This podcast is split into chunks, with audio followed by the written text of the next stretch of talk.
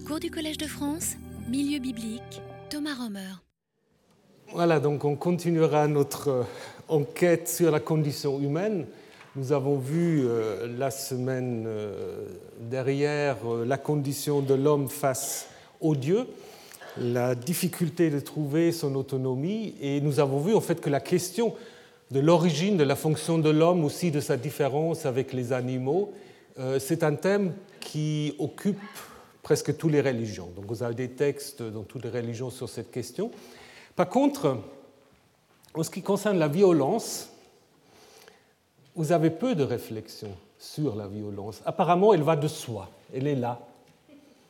Euh, il y a peu de textes qui vraiment réfléchissent euh, sur la question d'où vient-elle. Donc là, on va voir qu'il y a en effet une différence entre euh, le texte biblique, et les mythes du Proche-Orient ancien. Nous avons vu la semaine dernière que, en effet, la violence, elle est là dès la création, puisqu'il y a des récits comme Enuma Elish, mais aussi en Grèce, la théogonie, où en fait, les dieux, dès leur naissance, se font la guerre, s'entretuent, et euh, le monde est en fait le résultat de ces violences divines. Et nous avons également vu que pour euh, l'être humain, il y a un acte violent à l'origine, puisqu'il faut mettre à mort un dieu et mêler le sang de ce dieu euh, à l'argile pour que euh, l'homme, un peu comme un golem, euh, prend vie. Donc la violence est là, mais on ne réfléchit pas sur son origine. Et la relation entre les dieux et les hommes est d'emblée marquée par la violence. C'est notamment le cas dans les récits mésopotamiens qui nous relate l'origine, euh, pardon, le déluge plutôt, c'est-à-dire la mise en question de la, création. Et c'est surtout de Atrahasis que j'aimerais vous parler un tout petit peu. Donc Atrahasis, nous l'avons déjà mentionné l'année, pardon, la semaine dernière, lorsque le dieu, le titre euh, mésopotamien acadien c'est Inuma Ilu Avilum, lorsque les dieux des hommes étaient encore des hommes, donc il n'y a pas encore vraiment séparation entre les dieux et les hommes. Et en fait, ce que nous avons euh, dans ce diptyque qui, comme dans la Bible, met ensemble la création du monde et le déluge, euh, ce que nous avons, c'est en effet euh, une réflexion sur un conflit entre les dieux et les hommes qui intervient tout de suite après la création des hommes. Ainsi, on peut lire euh, dans euh, le texte de Atrahasis que la multiplication des hommes agace les dieux. C'est le contraire de la Bible. En Genèse 1, nous l'avons vu, soyez féconds et multipliez-vous. C'est un ordre que Dieu, Elohim, avait donné au premier couple humain. Et en Atrahasis, c'est le contraire. Après 1200 ans, euh, les hommes se multiplient et du vacarme qu'il faisait, le dieu, donc Enlil, était troublé. Il dit au grand dieu Je suis privé de sommeil, qu'arrive une peste. On ne sait pas trop quelle, euh, quelle maladie. Et qu'est-ce qui se passe Déjà à ce moment-là, le dieu Ea ou Enki se euh, fait remarquer comme le dieu ami des hommes. Et c'est lui qui, en fait, instruit Atrahasis. Il lui donne la recette. Qu'est-ce qu'il faut faire? Bah, il faut vouer un culte à Namtar. Namtar, c'est la personnification de la mort, un peu comme Motu à Ugarit, et c'est ce culte rendu au dieu de la mort euh, qui fait que cette peste n'arrive pas au bout et que les humains sont en effet sauvés. Alors, deuxième tentative de Enlil, exactement de la même manière. Il entend donc la clameur des hommes, le vacarme qu'il faisait. Donc là, le texte est mieux conservé, comme vous le voyez.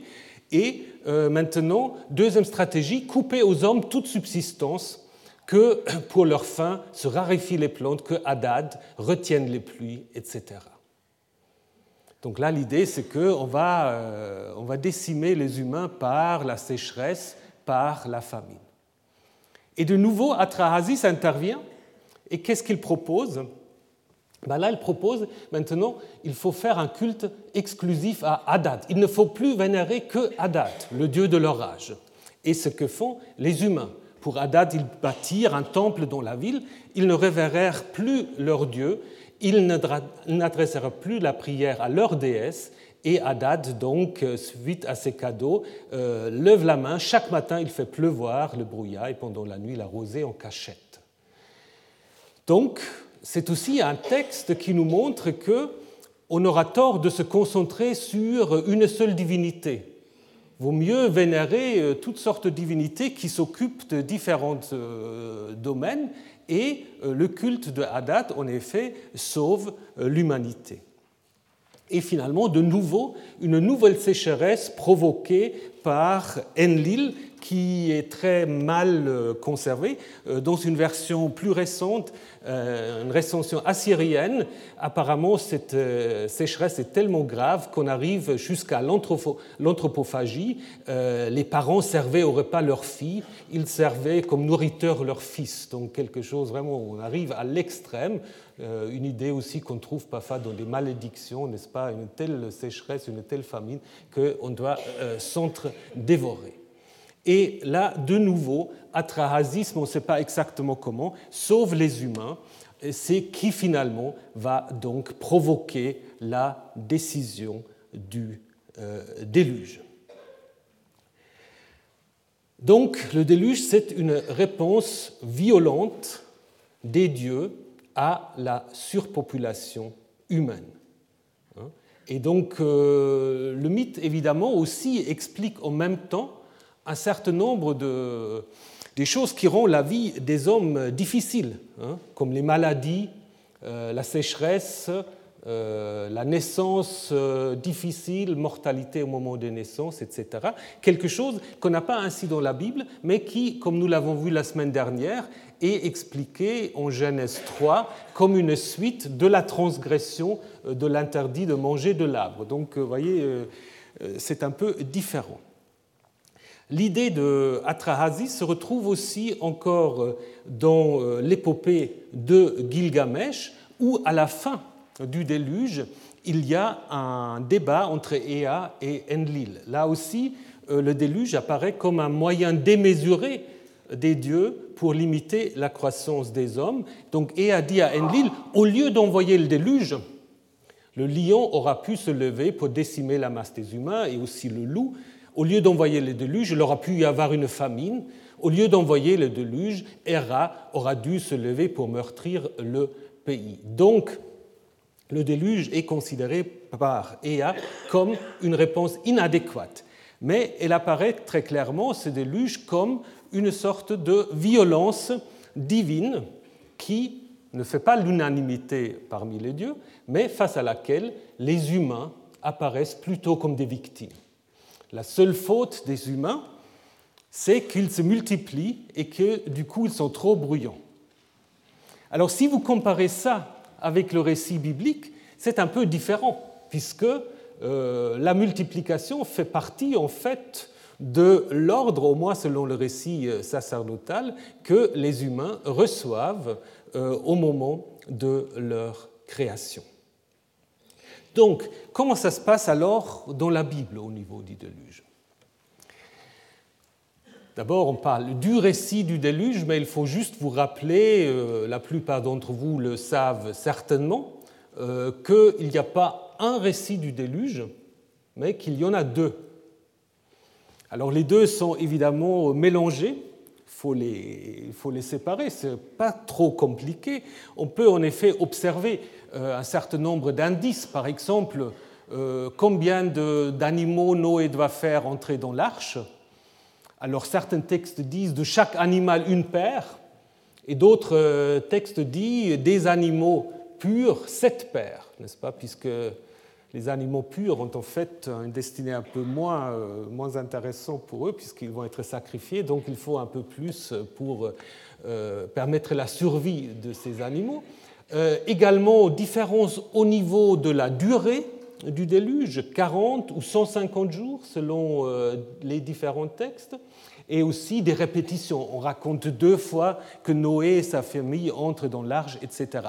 Donc c'est assez clair, et là-dessus, il y a une certaine unanimité que vous pouvez distinguer deux versions du déluge. Un récit qu'on appelle paix sacerdotal, Euh, là-dessus, euh, presque tout le monde est d'accord. Et puis un récit que jadis on appelait le yaviste, un récit qu'on considérait plus ancien. Euh, aujourd'hui, par prudence, on préfère souvent de dire non P, puisqu'on ne sait pas trop ce que c'est. Alors on dit ce n'est pas le récit P. Et il y a aussi une certaine, une certaine discussion sur, sur la provenance de ce texte non P. Est-ce qu'il est vraiment antérieur au récit sacerdotal? Comme on le disait toujours, ou est-ce qu'il faut plutôt les comprendre comme des compléments au récit sacerdotal, comme euh, le disent certaines personnes euh, Je ne vais pas entrer dans cette discussion, autrement elle nous occupera pendant tout, euh, tout le cours. je pense quand même qu'on peut montrer qu'il y a un récit antérieur au récit P qui finalement a été intégré dans le récit sacerdotal grâce à l'intervention d'un rédacteur, un rédacteur très tardif au moment de l'édition du Pentateuque, qui a en effet aussi contribué à un certain nombre de versets. Et c'est justement ces versets-là qui souvent sont considérés comme un argument pour dire que l'ensemble du texte est postérieur à P, mais alors il me semble que c'est plutôt un certain nombre de versets qu'on peut assez facilement isoler. Alors, donc nous avons deux récits du déluge, nous avons aussi donc du coup deux introductions, deux introductions au déluge, deux introductions différentes au déluge. Le texte euh, non P, dit Yaviste, nous dit quoi? Il dit Yahvé vit que la méchanceté de l'homme se multipliait sur la terre. Rabba Ra'at Adam. À longueur de journée, son cœur n'était porté qu'à concevoir le mal, et Yahvé se repentit d'avoir fait l'homme sur la terre. Il s'en affligea et dit J'effacerai de la surface du sol l'homme. Mais Noé trouva grâce aux yeux de Yahvé. Donc là, il y a la méchanceté de l'homme qui est l'origine ou qui en fait provoque la décision divine de faire venir le déluge. Donc c'est assez différent en fait euh, qu'en Mésopotamie.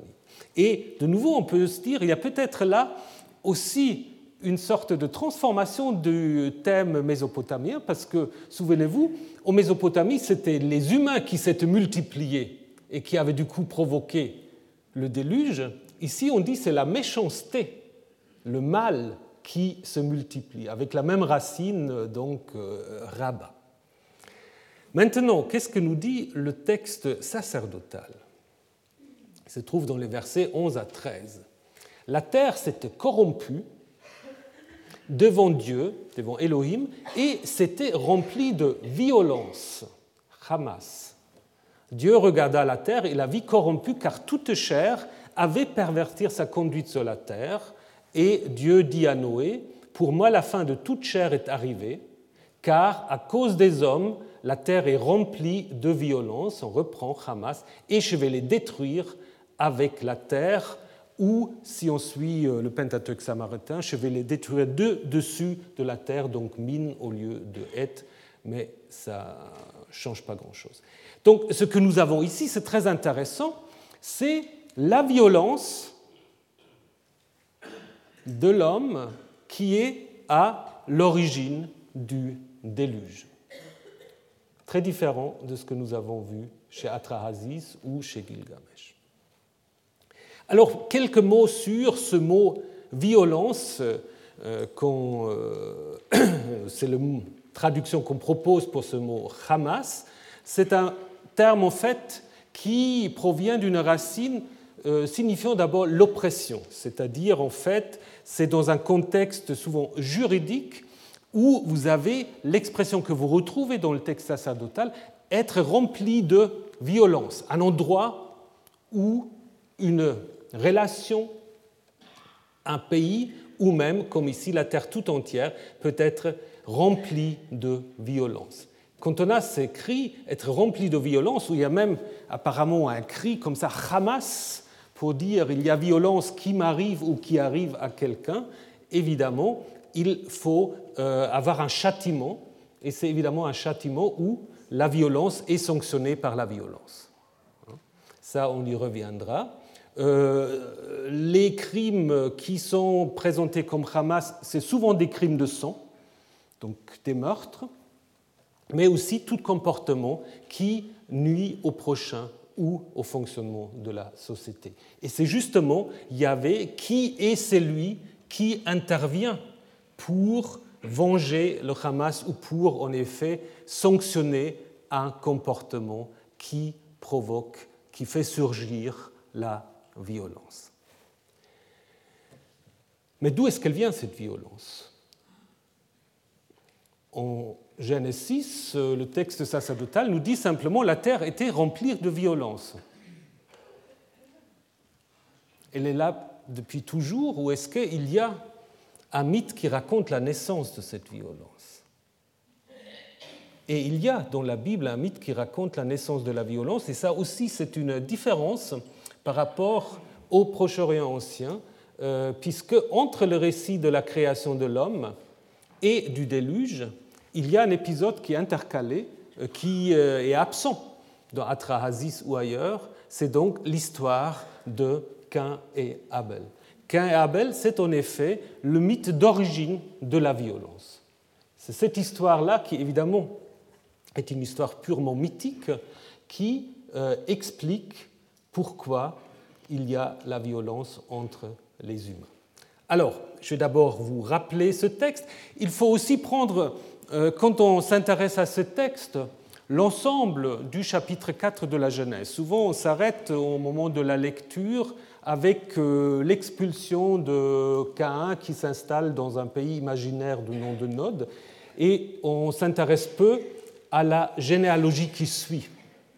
Mais cette généalogie, elle est très importante et il faut la prendre en même temps que le récit. Alors regardons ça brièvement.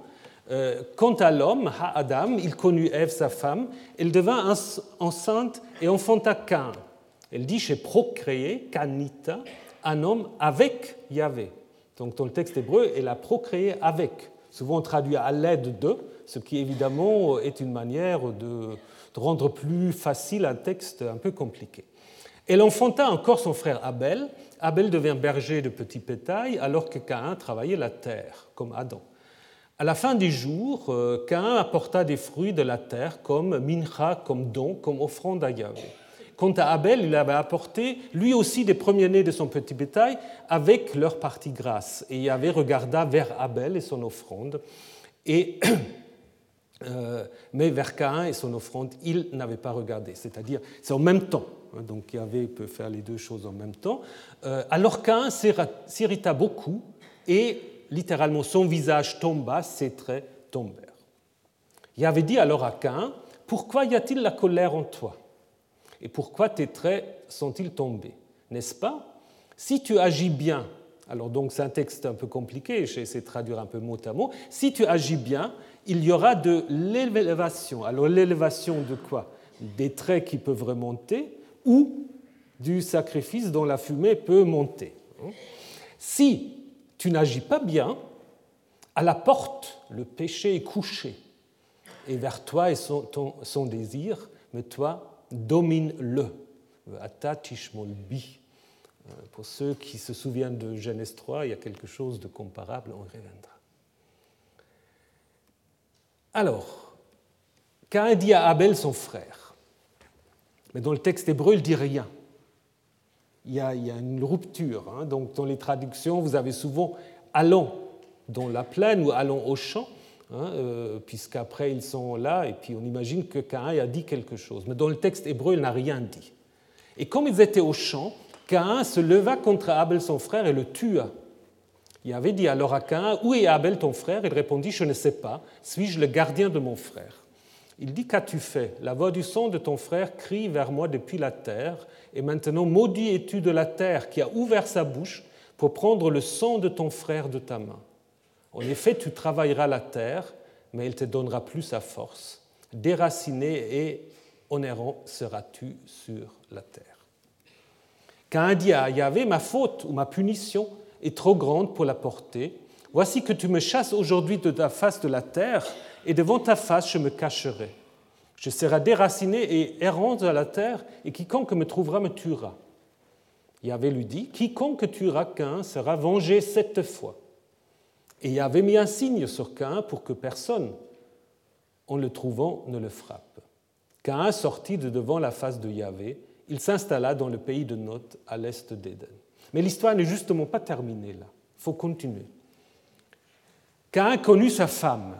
Elle devint enceinte et enfanta Enoch. Il se mit à bâtir une ville et l'appela la ville du nom de son fils Enoch. Pour Enoch naquit Irad, Irad engendra Mehuyael, Mehuyael engendra Metushael, et Metushael engendra Lamech. Lamech prit pour lui deux femmes, le nom d'une était Ada, l'autre Tzilla. Ada enfanta Yabal, c'est lui qui fut le père de ceux qui habitent une tente ou ont des troupeaux.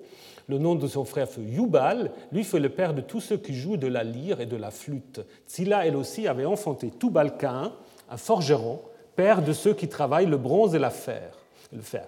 Le sœur de Tubalcain fut Naama.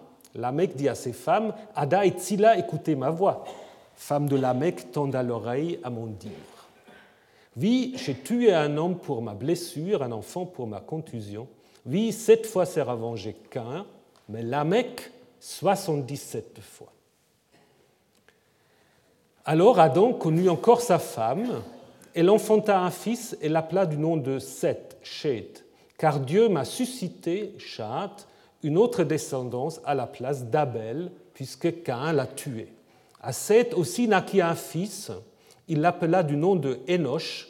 Dès lors, on commença à invoquer le nom de Yahvé. Ça, ça pose un problème. Vous savez pourquoi ça pose un problème, puisque selon l'Exode, on ne connaît pas le nom de Yahvé avant Moïse. Hein, c'est pour cela que la Septante aussi a fait tout autre chose. Elle a traduit euh, pour Enoch, celui-ci espéra invoquer le nom du Seigneur Dieu. Donc c'est sans doute une manière aussi de faciliter euh, cette tension sur laquelle nous allons revenir. Donc, qu'est-ce qu'on peut observer D'abord, au niveau de la structure, que vous avez assez clairement trois parties.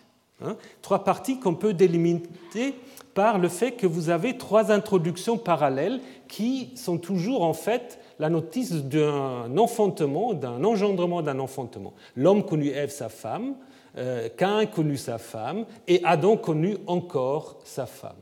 Donc vous avez trois parties. Euh, trois parties.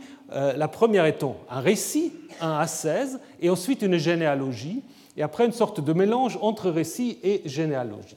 Alors la question est, ces trois parties viennent du même auteur ou est-ce que nous avons affaire à des auteurs différents? Alors on a souvent euh, fait remarquer que euh, dans la généalogie, Cain tout d'un coup a une femme. Et ça c'est une question aussi qu'on peut toujours se poser, n'est-ce pas? D'où est-ce que Cain a trouvé sa femme alors qu'ils étaient censés être les seuls euh, avec, euh, avec Abel? Mais là, évidemment, euh, vous voyez, c'est des questions qui nous intéressent peut-être, mais qui, au niveau du mythe, ne sont pas pertinents. Hein, Ce n'est pas du tout pertinent. Mais évidemment, la généalogie, en fait, peut à l'origine être une généalogie indépendante de cette histoire du meurtre de Cain. Peut-être la généalogie d'une tribu de Kénites ou Kénites euh, qu'on trouve d'ailleurs euh, ce nom euh, ailleurs dans la Bible hébraïque. Mais il me semble assez clair que l'auteur de Genèse 4, 1 à 16 a intégré cette généalogie, si elle est plus ancienne, pour en dire quelque chose sur le sort de Caïn et sur la question de la gestion de la violence. Par contre, les deux derniers versets c'est 25-26, euh, c'est l'œuvre d'un rédacteur tardif, puisque euh, c'est assez clair, là j'y reviendrai, euh, le souci de ce rédacteur, c'est d'harmoniser la généalogie précédente avec la généalogie qui vient au chapitre 5 et qui commence en fait avec Adam, Seth et Enoch.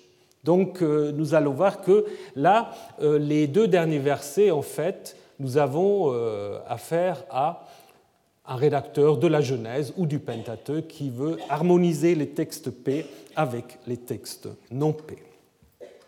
On y reviendra. Alors, regardons maintenant d'abord le récit.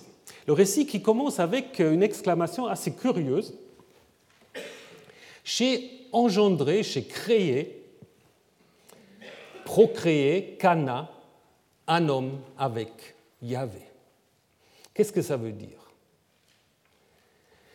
Est-ce que ça veut dire que Ève, finalement, est divine? Est-ce qu'elle est au même rang que Yahvé? Souvenez-vous, en Genèse 3, en effet, on avait, Yahvé lui-même avait dit, maintenant, elles sont devenues comme un des nous. Hein Il y a quelque chose sur euh, création et, comment dire, espace divine. Et il y a une thèse tout récente euh, de quelqu'un de l'université de Brandeis, David Bokovoy, qui euh, a fait une thèse avec un titre intéressant Yahweh is a sexual deity, donc euh, une divinité sexuelle. Donc, ce qui voilà, pose parfois problème dans le christianisme, n'est-ce pas?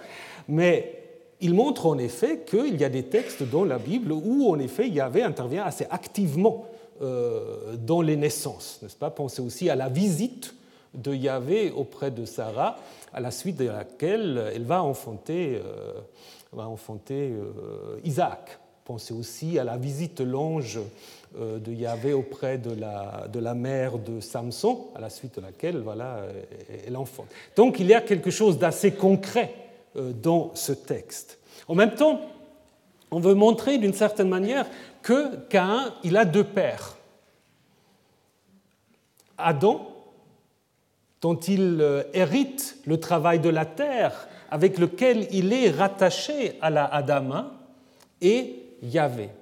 Et en effet, à la fin de l'histoire, il va y avoir une double aliénation, parce que Cain va être éloigné à la fois de la terre et il va être éloigné de Donc ce double lien du début, il va être rompu ou il va être dissoldu. Puis évidemment, il y a du jeu de mots qu'on peut vite rappeler entre Cain et Cana, qui veut dire créer, hein, mais aussi avec la racine, euh, évidemment, ce n'est pas une étymologie, mais phonétiquement, ça marche bien, avec la racine Cana, qui veut dire jaloux, être jaloux. Est-ce que Cain, c'est celui qui sera jaloux? Étymologiquement, Cain signifie plutôt euh, forgeron ou artisan. Par contre, le nom de Abel, alors Cain, c'est un nom qu'on peut tout à fait imaginer. Par contre, le nom de Abel, vous ne pouvez pas donner à un enfant le nom de Abel. Aujourd'hui, oui, mais à l'époque, non. Personne n'aurait appelé un enfant Abel, Hevel, parce que ça veut dire le petit rien, l'inconsistance, le souffle, la vanité, comme on traduit souvent le début du Kohelet, Hevel Hevalim, donc vanité des vanités. C'est ce mot-là qui est utilisé pour désigner le frère de Cain. Donc c'est un nom inventé, inventé pour le besoin de la cause. Déjà tout de suite, le lecteur sait que c'est Evel, il ne va pas faire long feu. On le sait tout de suite, comme d'ailleurs aussi dans l'histoire de Ruth. Si vous connaissez l'histoire de Ruth, Ruth, elle a, euh, disons, Noémie, elle a deux fils qui s'appellent Marlon, c'est lui qui est malade, et Kilion, c'est lui qui est passager. Hein, qui ne va pas durer longtemps. Donc là aussi, c'est des noms inventés par le narrateur pour désigner tout de suite quel va être le destin de ces personnages, qui tout de suite aussi disparaissent de la scène. En Ruth, c'est pareil, et en Genèse 4, c'est pareil. Donc, ce que va évidemment introduire ce couple Cain-Abel, c'est un, un thème aussi très fréquent, à savoir la rivalité euh, entre des frères, un motif récurrent dans la littérature mondiale. Vous pouvez penser à beaucoup de choses. Dans la Bible, évidemment, ça continue avec Ismaël, Isaac, euh, Ésaü, euh, Jacob, Joseph et ses frères. Il y a bien d'autres encore. Maintenant, le conflit arrive au moment où les deux frères offrent des sacrifices. En fait, ce n'est pas des vrais sacrifices, ce n'est pas un terme technique pour sacrifice, bien qu'on peut le trouver aussi dans les textes parlant des sacrifices. Le terme mincha euh, désigne en fait un cadeau ou un tribut, un cadeau forcé plutôt, un tribut que euh, un inférieur donne à un supérieur. Hein. un vassal donne à son suzerain ou un sujet donne à son roi pour provoquer en quelque sorte la bienveillance euh, du supérieur. Et c'est là où les choses se compliquent, puisque on nous dit, le narrateur nous dit que Dieu reconnaît celui de Abel, mais pas celui de Cain. Et alors là, évidemment, euh, commence toute une discussion, pas dans la Bible, mais dans les commentaires. Pourquoi Yahvé a-t-il regardé vers le sacrifice de Abel et qu'il s'est détourné du sacrifice de Cain? Pourquoi? Le texte biblique dit peu de choses. Alors on a toutes sortes de théories. Il y a ceux qui disent que euh, Cain avait offert des choses de mauvaise qualité. Ou Yahvé préfère des sacrifices sanglants. C'est possible aussi. Ou encore que Yahvé, en fait, c'était déjà Luther qui disait ça, comme Ève apparemment semble avoir des yeux que pour Cain, euh, Yahvé aurait en effet euh, fait un peu acte d'équilibre en disant moi je préfère Abel. Euh. Mais tout cela, en fait, n'est pas dit clairement dans le texte. Il y a aussi une tradition rabbinique euh, qu'on trouve chez Rashi et ailleurs où on dit comme en Genèse 3, la Adama est maudit par Yahvé, il n'aura pas dû donner des fruits de la Adama. Mais en même temps, il est là pour travailler la Adama. Donc, euh, ça ne marche pas très bien non plus. Donc, à mon avis, il n'y a pas de raison. Moi, je vous dis, il n'y a pas de raison. Alors après, je suis sûr, il y a des gens qui viendront me voir et disent ils ont trouvé la raison. Voilà, je, suis très, très curieux déjà de voir quelle sera la raison. Moi, je vous maintiens que la Bible ne donne pas de raison pour ce geste de la part de Yahvé. D'ailleurs aussi, la Bible n'explique pas comment on s'est rendu compte qu'il y avait à regarder le sacrifice de l'un et pas de l'autre. Là aussi, le texte biblique n'est pas intéressé par cela. Hein, dans, les représentations, vous avez souvent ça, c'est-à-dire la fumée. Et puis, il n'est pas non plus dit qu'ils font des hôtels, n'est-ce pas? On a toujours des hôtels dans la peinture, mais on n'en sait rien. Donc, la fumée monte euh, du sacrifice de Abel et reste en bas euh, du sacrifice de Cain. Interprétation, le texte ne dit rien. Le texte ne dit rien. ça, c'est souvent le cas qu'après, on a des idées sur le texte. Euh, tout autre chose, la conversion de Paul. Si vous regardez les, représentations de la conversion de Paul, vous voyez toujours qu'il tombe d'un cheval. Mais lisez les textes bibliques, il est à pied. Alors, voilà. Bon, euh, revenons, euh, revenons vers euh, cette histoire. Pourquoi? Pourquoi? Je pense qu'il y a quand même un certain arbitraire divin, comme le dit Yahvé lui-même. Je fais miséricorde à qui je veux faire miséricorde, et je fais grâce à qui je veux faire grâce. Hein? Ça, c'est une première chose. Et surtout, je pense qu'il y a quelque chose de plus profond, de plus profonde qui nous concerne tous, qui concerne tous les humains, et qui est une des conditions humaines. C'est de faire l'expérience de l'inégalité. C'est-à-dire ça, n'importe quel enfant, très vite, va se rendre compte qu'il n'est pas toujours traité de la même manière que ses petits sœurs et frères ou ses copains. Dans la famille, à l'école, etc., euh, on ne sait pas toujours très bien pourquoi. Pourquoi la maîtresse préfère un tel et pas un autre. Euh, pourquoi un tel a des meilleures notes, etc. Donc c'est une expérience qui est tout à fait humaine hein, et qu'il faut apprendre à gérer. Pensez aussi à l'histoire de Joseph. N'est-ce pas? Joseph qui est aussi le préféré de son père et qui risque aussi de mourir à cause de cela. Hein. Donc il y a là une sorte de confrontation de Caïn avec cette expérience de l'inégalité.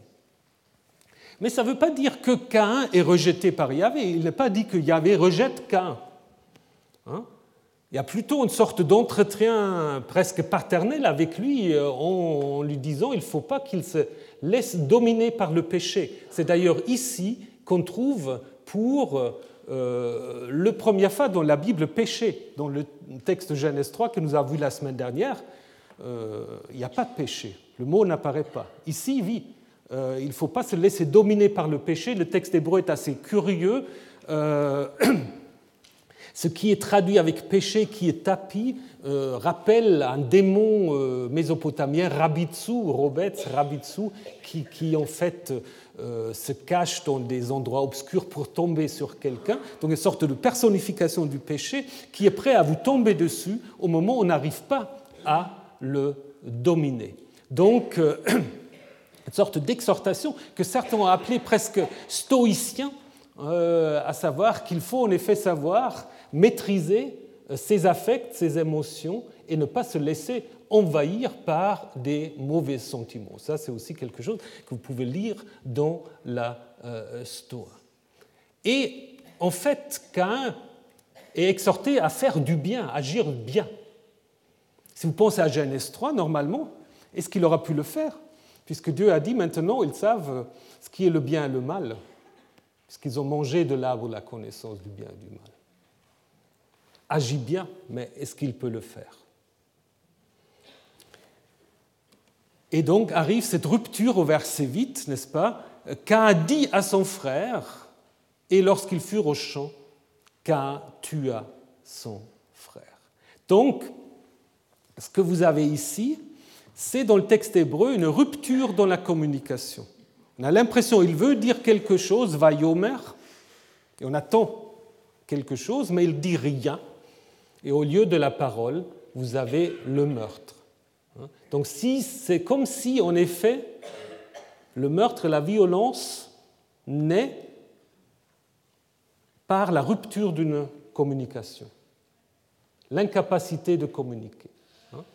Euh, vous avez là, évidemment, là, je voulais vous montrer ça, bon, ce n'est pas de très bonne qualité. Vous voyez que, évidemment, c'est une version chrétienne de Cain à Abel. Vous voyez que Abel porte déjà le chapeau des Juifs, n'est-ce pas? Et Abel, là, elle est assez christique quelque part. Euh, ce qui, en effet, euh, rappelle déjà l'image de Cain dans le Nouveau Testament, où il est le méchant, etc. Alors que dans ce texte-là, c'est plutôt, je dirais, une figure tragique et pas du tout une figure méchante. Et ça dépend aussi comment on comprend cette question. Euh, suis-je le gardien de mon frère à la, question Dieu, comme en Genèse 3, il est aussitôt là pour interroger, pour poser des questions. Et la réponse, suis-je le gardien de mon frère bah, On peut le lire simplement comme une question désinvolte, mais il y a aussi peut-être quelque chose un peu plus profond encore, parce que euh, garder, chômeur, c'est aussi un terme très souvent utilisé pour euh, observer la loi observer la loi. Et donc, euh, il n'y a pas encore de loi. Comment Cain peut-il savoir qu'il ne faut pas tuer? Alors on peut dire qu'ils ont mangé de l'arbre de la connaissance du bien et du mal, mais comment sait-il qu'il ne faut pas tuer? Donc il y a là une nécessité, une réflexion sur la nécessité, en fait, d'avoir des règles, des lois. Euh, autrement, aucune société peut faire face à la violence. Et puis vient la sanction de la transgression, avec la terre qui est personnifiée, hein, qui, recueille le sang, comme euh, c'est un cas aussi qu'on trouve dans Lévitique 18, où euh, la terre vomit ses habitants, donc la terre peut être personnifiée. Mais ce qui est plus intéressant, c'est maintenant la réaction de Dieu suite euh, au constat de Cain. Ma faute, ma punition est trop lourde à porter. Hein. C'est euh, le genre littéraire des, psaumes de lamentation. Hein. Il, parle comme dans un psaume en s'attendant que Dieu va entendre la complainte et intervenir en conséquence. Et en effet, Dieu va intervenir, mais de nouveau, comme en Genèse 3, de deux manières. Euh, donc Cain a en effet euh, compris qu'il a déclenché ce qu'on peut appeler la spirale de la violence, puisqu'il va dire quiconque me trouvera me tuera. Et puis, première réaction de Yahvé, c'est de dire quoi? Ben, C'est de dire que, eh bien, si on tue qu'un, il sera vengé cette fois. Mais est-ce que c'est la solution? Ben, Voilà, vous rajoutez à la violence la violence. Et puis Dieu se reprend. C'est comme avec les animaux et la femme en Genèse 3. Donc, comme je vous ai dit, Dieu va aussi un peu euh, chercher comment résoudre, ou disons comment gérer l'humain qu'il a créé. Donc, deuxième tentative, il y avait mis un signe sur Cain pour que personne, en le rencontrant, ne le frappe. Donc en fait, ça annihile, la première, euh, première euh, remarque, puisque maintenant il y a un signe, de nouveau on ne sait pas lequel, un signe qui fait qu'il est intouchable. Hein. Donc la spirale à violence ici est cassée. Donc personne ne peut le toucher, donc la vie euh, de Cain, du meurtrier, reste intouchable. Et c'est à la suite de cela qu'on va avoir euh, les généalogies, mais je voulais juste encore vous montrer très brièvement, voyez les différents euh, liens entre Genèse 4 et Genèse 3. Donc l'auteur qui a écrit Genèse 4 soit est le même que Genèse 3, ou en fait, connaît bien Genèse 4 et, pardon, Genèse 3 et conçoit Genèse 4 un peu comme une deuxième scène, en fait, des, euh, comment dire, des éloignements nécessaires entre l'humain et le divin. Mais comme en Genèse 3, la transgression ne nécessite pas une rupture absolue ou ne provoque pas une rupture absolue, parce que maintenant on va apprendre dans cette généalogie que, en effet, l'histoire continue pour Cain. Elle continue avec euh, toute une série de descendants euh, qui, en partie, vous allez retrouver en Genèse 5. Bon, c'est un, thème assez compliqué. Euh, en Genèse 5, vous avez une autre généalogie probablement différente évidemment de celle de 4, mais qui se base peut-être quand même sur quelques noms comparables, vous pouvez voir. Mais surtout en Genèse 5, on a l'impression qu'Adam a un seul fils, Seth. Adam, Seth, Enoch. Hein. Et puis ça, c'est seulement à la fin de Genèse 4 qu'on retrouve euh, cela. Mais laissons ça pour le moment et intéressons-nous maintenant à la généalogie ici de Genèse 4, Cain, Enoch, Irad, etc. Donc d'abord, on apprend que le premier meurtrier, et ça c'est important dans cette euh, histoire, le premier meurtrier devient le fondateur de la civilisation. Les villes naissent de l'action de Cain. Donc Cain est celui qui construit la première ville et ses descendants, nous allons le voir, vont inventer euh, toutes sortes d'arts et techniques. Donc la culture et l'avancement technique viennent des descendants de On a des parallèles avec euh, l'idée qu'un agriculteur devient fondateur d'une ville. Euh, chez Philon de Byblos, qui raconte l'histoire de la Phénicie, là aussi c'est un agriculteur qui est à l'origine des villes. En Grèce, nous avons Cadmos et d'autres personnes, Cadmos qui est un errant, un peu comme Cain, euh, qui fonde Thèbes, etc. Et puis le fils Enoch, le fondateur peut-être, si on prend la, racine, qui en effet euh, devient une figure très importante dans le judaïsme. Hein. Enoch, euh, Quelqu'un m'a posé la question la semaine dernière. Donc Enoch, en effet, c'est un personnage très important, pas tellement dans la Bible, mais en dehors de la Bible, euh, nous avons beaucoup de textes sur Enoch, ça commence déjà à l'époque perse probablement, surtout à cause de ce qu'on dit de lui en Genèse 5, où il aura vécu 365 ans, euh, donc... Euh, comme une année, pas 365, et surtout qu'il avait été enlevé par Dieu.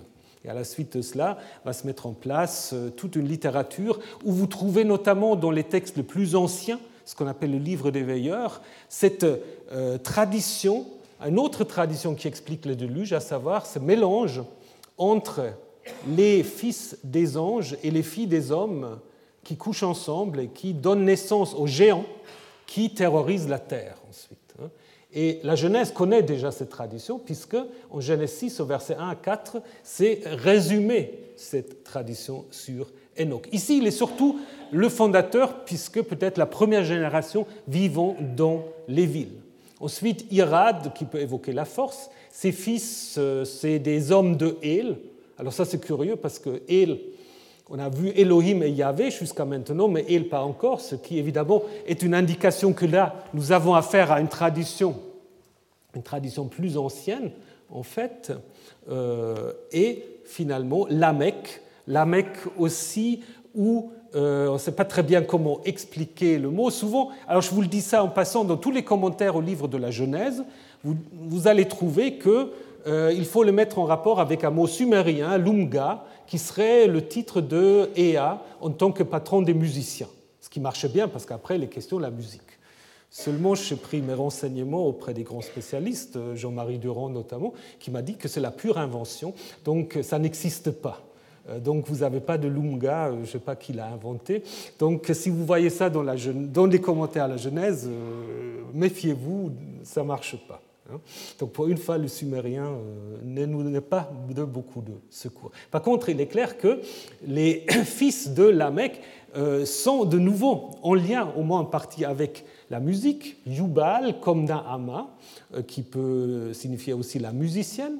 Yabal est le père de ceux qui habitent des tentes, nous dit-on, de nouveau pour faire un rapprochement avec Philon de Byblos, où on dit qu'à côté des fondateurs des villes, vous avez aussi des fondateurs de villages et de ceux qui, justement, euh, s'occupent de l'élevage de troupeaux.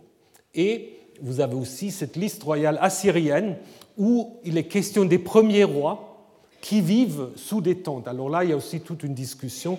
Euh, s'agit-il d'un style de vie nomade ou euh, autre chose? Mais voilà, vous pouvez faire un petit rapprochement. Et finalement, Toubal Cain, Cain qui revient aux origines, un forgeron avec un double nom, peut-être deux personnages hmm, combinés, comme à Ougarit Kotarkazis, qui est le dieu un peu Héphaïstos des Ougaritains, hein, qui est dieu des forgerons, et qui peut euh, en effet euh, être d'une certaine manière mis au rapport avec Toubal ou Tabal, puisque Toubal apparaît euh, dans la liste des nations dont on va parler la semaine prochaine, et qui peut être en effet identifié avec Tabal, mentionné dans les, dans les textes néo-assyriens comme une partie des empires Ici, bon, on voit plus grand chose. de toute façon, vous le voyez, euh, une des empires euh, néo-hittites euh, et peut-être souvenir que le, la capacité de travailler le bronze le fer vient un peu de l'Asie mineure. C'est possible.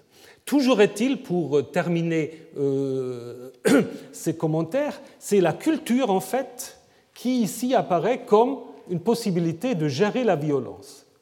Les descendants de Caïn inventent les arts et les techniques. Caïn est installé à l'est d'Éden et pas à l'ouest. L'est a toujours en fait une connotation positive euh, liée à la vie. Et cette installation donc permet la civilisation. Mais ce n'est pas quelque chose qui est acquis une fois pour tous. C'est pour cela, en fait, le texte ancien se termine par ce chant de vantardise de Lamech qui dit si Cain sera vengé sept fois, moi je serai vengé 77 fois, et qui en fait réenclenche euh, euh, la, la, spirale de la violence. Et peut-être le récit primitif s'est en fait terminé ici avec cette idée, oui, euh, c'est possible, mais en même temps la violence reste une réalité avec laquelle on doit toujours, en fait, à laquelle on doit toujours se confronter. Et un rédacteur, en fait, a rajouté les deux derniers versets où, en effet, euh, il est question presque d'une sorte de alternative parce que maintenant, euh, il est question de Seth, Shet, qui est le seul, en fait, dans ce euh, chapitre dont le nom est expliqué, n'est-ce pas? On dit ce que veut dire Shet. Dieu m'a donné, en fait, un remplaçant. Hein.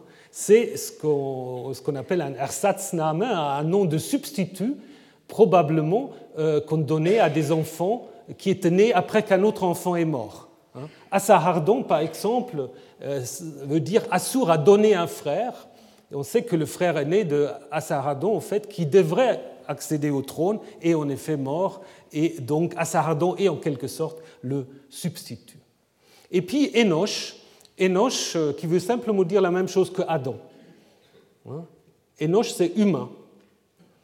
Isha vient non pas de Ish, mais de Enoch, de Insha. Hein. donc c'est vraiment un terme parallèle, surtout utilisé dans les textes euh, poétiques. Et peut-être l'auteur ou le rédacteur euh, veut-il exprimer l'idée qu'il y a peut-être euh, là une nouvelle ligne humaine qui peut s'ouvrir avec Enoch. Il y a peut-être même à l'origine une sorte de traduction concurrente quant au nom de l'homme primitif. Peut-être dans certaines traditions, ce n'était pas Adam, c'était Enoch. C'est tout à fait possible, surtout si vous lisez la liste de Genèse 5, hein, où euh, vous avez cette euh, succession-là. Mais alors, comment faut-il comprendre? Donc, euh, oui, je vous ai déjà dit que Enoch, dans le judaïsme, chez Philon, par exemple, mais aussi dans le christianisme, est quelqu'un qui est en fait lié à l'idée de l'espérance, l'espoir d'une nouvelle humanité. Mais comment faut-il maintenant comprendre cette invocation du nom de Yahvé sous Enoch? Si c'est un rédacteur récent, ben, il connaît déjà Exode 6 où Yahvé dit Mais avant, je ne me suis pas présenté comme Yahvé. Pourquoi est-ce qu'il va introduire cela?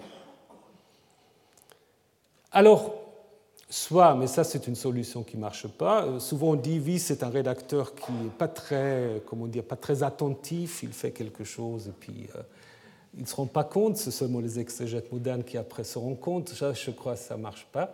Euh, mais il y a d'autres explications. D'abord, il y a quelque chose qui rappelle ou qui va se répéter avec le début de l'histoire d'Abraham, puisque Abraham aussi, en Genèse 12, 8 et en Genèse 13, 14, on nous dit, quand il arrive dans le pays, il bâtit des hôtels, mais il ne sacrifie pas, mais il invoque le nom de Yahvé. Alors d'où est-ce que Abraham a connu le nom de Yahvé? Évidemment, c'est des textes qui ne proviennent pas de l'auteur sacerdotal. Donc, l'auteur a sans doute voulu dire, bon, euh, ça ne marche pas cette théorie en Exode 6, puisque Abraham déjà connaît le nom de Yahvé, donc on va dire que dès les origines, on le connaît. Et en même temps, ce qui est intéressant ici, c'est l'importance qui est donnée sur le mot kara, appelé. Ça implique la voix, ça implique euh, l'idée qu'on parle. Alors que le sacrifice des deux, euh, de deux Cain à Abel est un sacrifice muet, ils n'ont pas parlé. Hein. Ils euh, se sont entretués peut-être aussi parce qu'il n'y avait pas de, parole. Donc est-ce qu'il y a même une sorte de opposition au sacrifice de Cain Abel, c'est possible, mais euh, on pourrait dire que, voilà, selon le rédacteur, il veut peut-être insister sur la nécessité aussi d'utiliser la parole. Hein. Donc il y a toute une réflexion sur la nécessité de la parole, à la fois entre les humains, mais aussi par rapport à Yahvé. Donc il n'y a pas de sacrifice muet, il faut qu'il y ait aussi une invocation qui euh, l'accompagne. Et En effet, vous avez donc en Genèse 4 une sorte de réflexion sur l'origine de la violence, donc qui est assez particulier dans le contexte du Proche-Orient ancien, et aussi sur euh, les moyens de la gérer. En même temps, il faut dire, c'est comme en Genèse 3 aussi, que Yahvé est impliqué dans cette violence. Il est impliqué dans cette violence parce que c'est lui, en fait, qui la provoque d'une certaine manière en acceptant le sacrifice de l'un, l'offrande de l'un, et pas celui de l'autre. En même temps, il le fait pour montrer cet apprentissage que l'homme doit faire en plus de ce qu'on peut appeler l'inégalité, mais peut-être ce n'est pas tout à fait le terme exact. Ce qu'on peut observer aussi, c'est que après, il y a redéfinition de la relation entre Dieu et les hommes, entre les hommes entre eux, et entre les hommes et les animaux. Puisque si vous regardez comment euh, le récit sacerdotal du déluge va expliquer ou va définir maintenant euh, la société après le déluge, vous allez voir que désormais, la violence en fait partie. Alors qu'en Genèse 1, nous l'avons vu, en Genèse 1, la création était considérée comme étant très bon. Maintenant, qu'est-ce qu'on dit? Dieu bénit Noé, donc vous retrouvez la même, euh, la même exhortation, soyez féconds et prolifiques, remplissez la terre, mais, verset 3, tout ce qui remue et qui vit vous servira de nourriture, comme déjà l'herbe mûrissante, je vous le donne. Toutefois, vous ne mangerez pas la chair avec sa vie, c'est-à-dire avec le sang. Donc désormais, les humains peuvent manger des animaux, sauf le sang.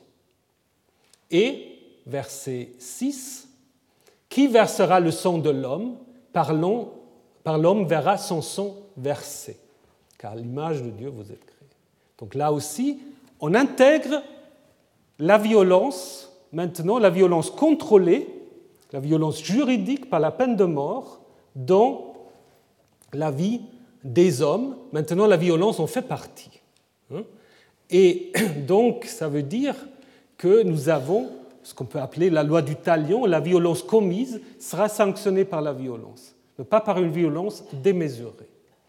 Et puis le dernier rédacteur a encore ajouté Je ne maudirai plus jamais le sol à cause de l'homme, mais en effet le cœur de l'homme est porté au mal, ça rappelle plutôt le récit non paix, dès sa jeunesse, mais plus jamais je ne frapperai tous les vivants comme je l'ai fait. Donc ça fait partie aussi un peu de l'apprentissage de Yahvé ou de Elohim, puisque Dieu avait d'abord répondu à la violence ou au mal des hommes par la violence du déluge, et à la fin, Dieu lui-même s'interdit la possibilité de réitérer une telle euh, sanction. Il y avoir d'autres sanctions, mais cette sanction maintenant, Dieu l'interdit ou s'interdit à lui-même. Donc euh, vous avez donc cette idée que voilà, la liberté de l'homme, nous l'avons vu la semaine dernière, elle inclut aussi sa capacité de faire le mal et aussi la capacité de, euh, d'avoir recours à la violence. Donc la violence, maintenant, elle fait partie de la condition humaine. Hein. Et c'est ensuite sous cet angle-là qu'il faut comprendre aussi les nombreux textes bibliques. Bon, euh, je ne vais pas pouvoir tout faire, mais je vais vous dire quand même quelques mots sur les guerres, sur les guerres humaines et les guerres divines. Où en effet, vous avez le même, euh, qu'est-ce qu'il faut dire, la même connexion dans les textes du Proche-Orient ancien et dans la Bible entre les interventions humaines et les interventions euh, divines. Il n'y a pas de guerre sans les dieux, ce n'est pas possible. Les dieux sont toujours impliqués dans la guerre. Seulement si on fait la guerre sans la volonté des dieux, alors ça, euh, ça se termine toujours mal. Donc du coup, les dieux sont aussi impliqués. Juste un mot pour euh, le, terme de guerre, milchama, euh, qu'on traduit par combat ou par guerre, vient peut-être d'une racine qui veut dire s'affronter, se battre. Mais en même temps, et là, bon, il y a toutes sortes de discussions, ce n'est pas très clair. Vous avez aussi un substantif lechem, qui veut dire le pain, la nourriture. C'est la même racine. Alors on peut dire c'est racine 1 ou racine 2, mais souvent je n'y crois pas tellement ça c'est souvent les, les, grammariens, quand ils ne savent pas, ils disent c'est la même racine avec deux significations différentes. C'est deux racines avec deux significations. Bon, il faut se poser la question. Il faut se poser la question. il y a aussi cette expression que vous connaissez peut-être dans la Bible, l'épée qui va manger, l'épée qui vous dévore, n'est-ce pas? Vous avez aussi euh, cette idée euh, presque de, de nourriture. Donc, est-ce que la guerre est quelque chose de vital? Comme la nourriture Est-ce que c'est ça le lien qu'on peut faire? Euh, Voilà, je, laisse la question à votre réflexion, mais euh, il est considéré en effet la guerre euh, dans les textes bibliques comme un des moyens à remettre de l'ordre même aussi. Parce qu'il faut tout de suite vous le dire, Milchama et Shalom, le paix, ne sont pas opposés. Nous on, oppose facilement la guerre et la paix. Hein? Shalom, ce n'est pas non plus tout à fait la paix, ça c'est un autre problème. Mais, euh, comme l'a montré notamment Ikat Otto et d'autres, ces deux concepts ne s'opposent pas dans la pensée proche-orientale. Au contraire, c'est-à-dire la guerre peut être un moyen de rétablir le shalom. Hein? Je vais vous montrer tout de suite euh, deux exemples où la guerre peut être aussi un moyen d'affirmer l'autorité du roi, secouru par les dieux, puis après ça donne euh, lieu à tout ce qu'on peut appeler l'idéologie de la guerre. Hein. Ça c'est très important.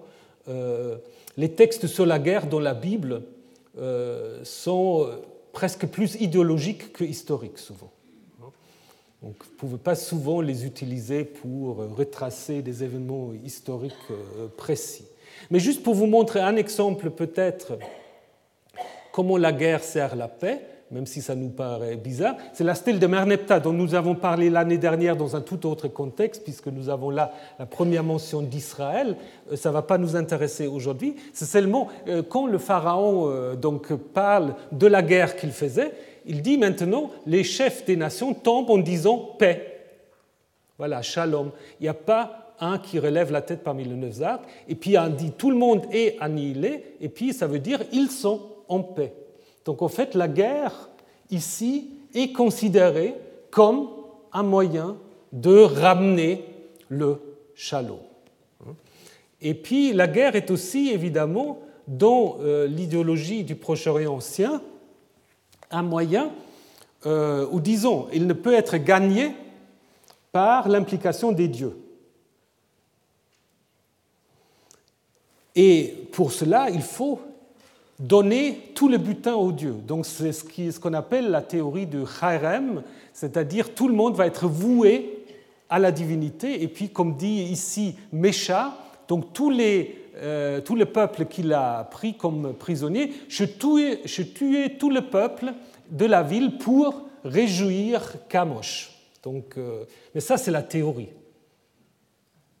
Même après, dans la, dans la stèle, il va dire qu'il va utiliser les prisonniers pour faire des travaux, ce qui est évidemment économiquement beaucoup plus intéressant euh, que de massacrer tout le monde. Mais ça, évidemment, ça fait partie de l'idéologie de la guerre. Comme les dieux ont donné la victoire, comme les dieux sont toujours impliqués euh, dans la guerre, bah, c'est aussi à eux que revient le butin, donc ce qui est lié au pillage des temples, déportation des statues, mise à mort probablement de pas tout le monde, mais peut-être quelques prisonniers, n'est-ce pas?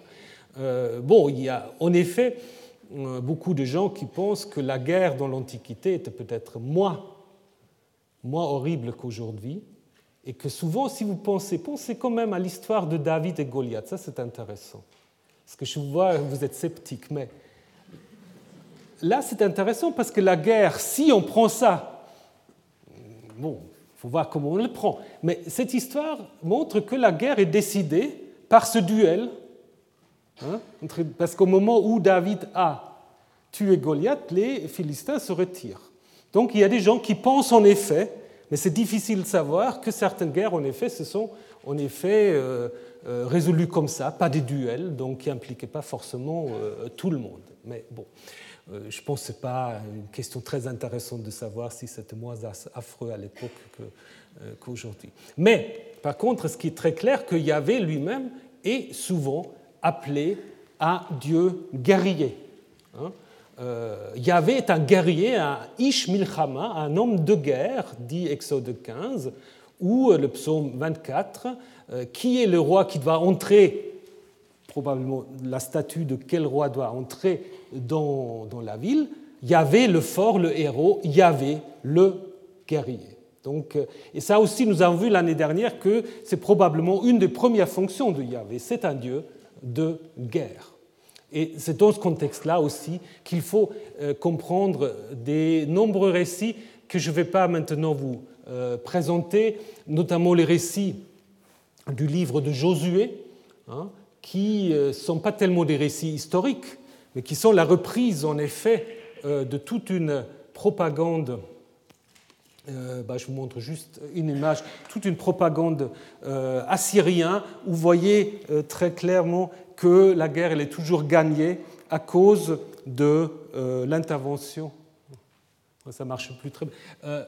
voilà, ici vous avez un petit disque ailé qui en fait est au-dessus du roi Hein, et qui fait le même geste en fait pour donner la victoire à euh, Assurbanipal euh, qui mène la guerre. Et euh, donc les dieux interviennent de toutes sortes de manières. En Josué, c'est la même chose, grosso modo. Hein. Donc le livre de Josué ne raconte pas un récit historique, mais s'inspire en fait de la propagande assyrienne pour montrer la puissance de Yahvé face aux Assyriens. Mais il n'y a pas que, et peut-être c'est avec ça que je vais terminer, il n'y a pas que euh, des récits de guerre, il y a aussi des textes plus pacifiques. Nous avons vu aussi, euh, il y a quelques années, trois ans, que dans les traditions patriarcales, il n'y a pas tellement de guerre, à l'exception de Genèse 14, n'est-ce pas?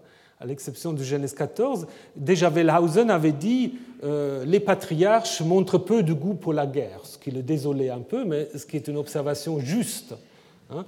Et en effet, les liens avec les ennemis d'Israël dans la Genèse se font tous par des généalogies. Les Moabites, les Ammonites, les Ismaélites, les Madianites sont tous des parents des patriarches, et même les Philistins sont des gens euh, parmi lesquels on peut très bien vivre. Et donc le don de pays, dans l'histoire des patriarches, n'implique pas du tout de guerre. Abraham reçoit le pays, les autres restent dans le pays. C'est une autre version que ce que vous avez après avec l'Exode et la conquête. Et donc vous avez aussi des textes comme euh, Michée 4, Ésaïe 2, ces deux textes parallèles, qui imaginent, mais à la fin des temps, hein, à la fin des temps, la fin de la guerre, martelons leurs épées, ils l'ont feront des socs, on n'apprendra plus la guerre. On n'apprendra plus la guerre. Ce n'est pas encore maintenant présent, c'est tous les peuples marchent chacun au nom de son Dieu, mais nous, nous marchons au nom de Yahvé, notre Dieu, à tout jamais. Donc ce n'est pas encore maintenant, chacun a encore son Dieu et chacun se réfère encore à son Dieu pour faire la guerre, mais on imagine quand même que viendra le jour où cela sera plus nécessaire. Donc, pour terminer, je dirais, alors que dans le Proche-Orient ancien, on présuppose simplement la violence comme quasiment innée, innée des dieux et donc du coup des hommes, euh, dans la Bible hébraïque, vous avez un mythe d'origine sur la naissance de la violence, où on voit, comme dans l'expulsion euh, du paradis, que Yahvé est impliqué, donc que cette violence naît de l'incapacité de Caïn à contrôler ses émotions, mais euh, cette violence, elle est en effet provoquée par Yahvé.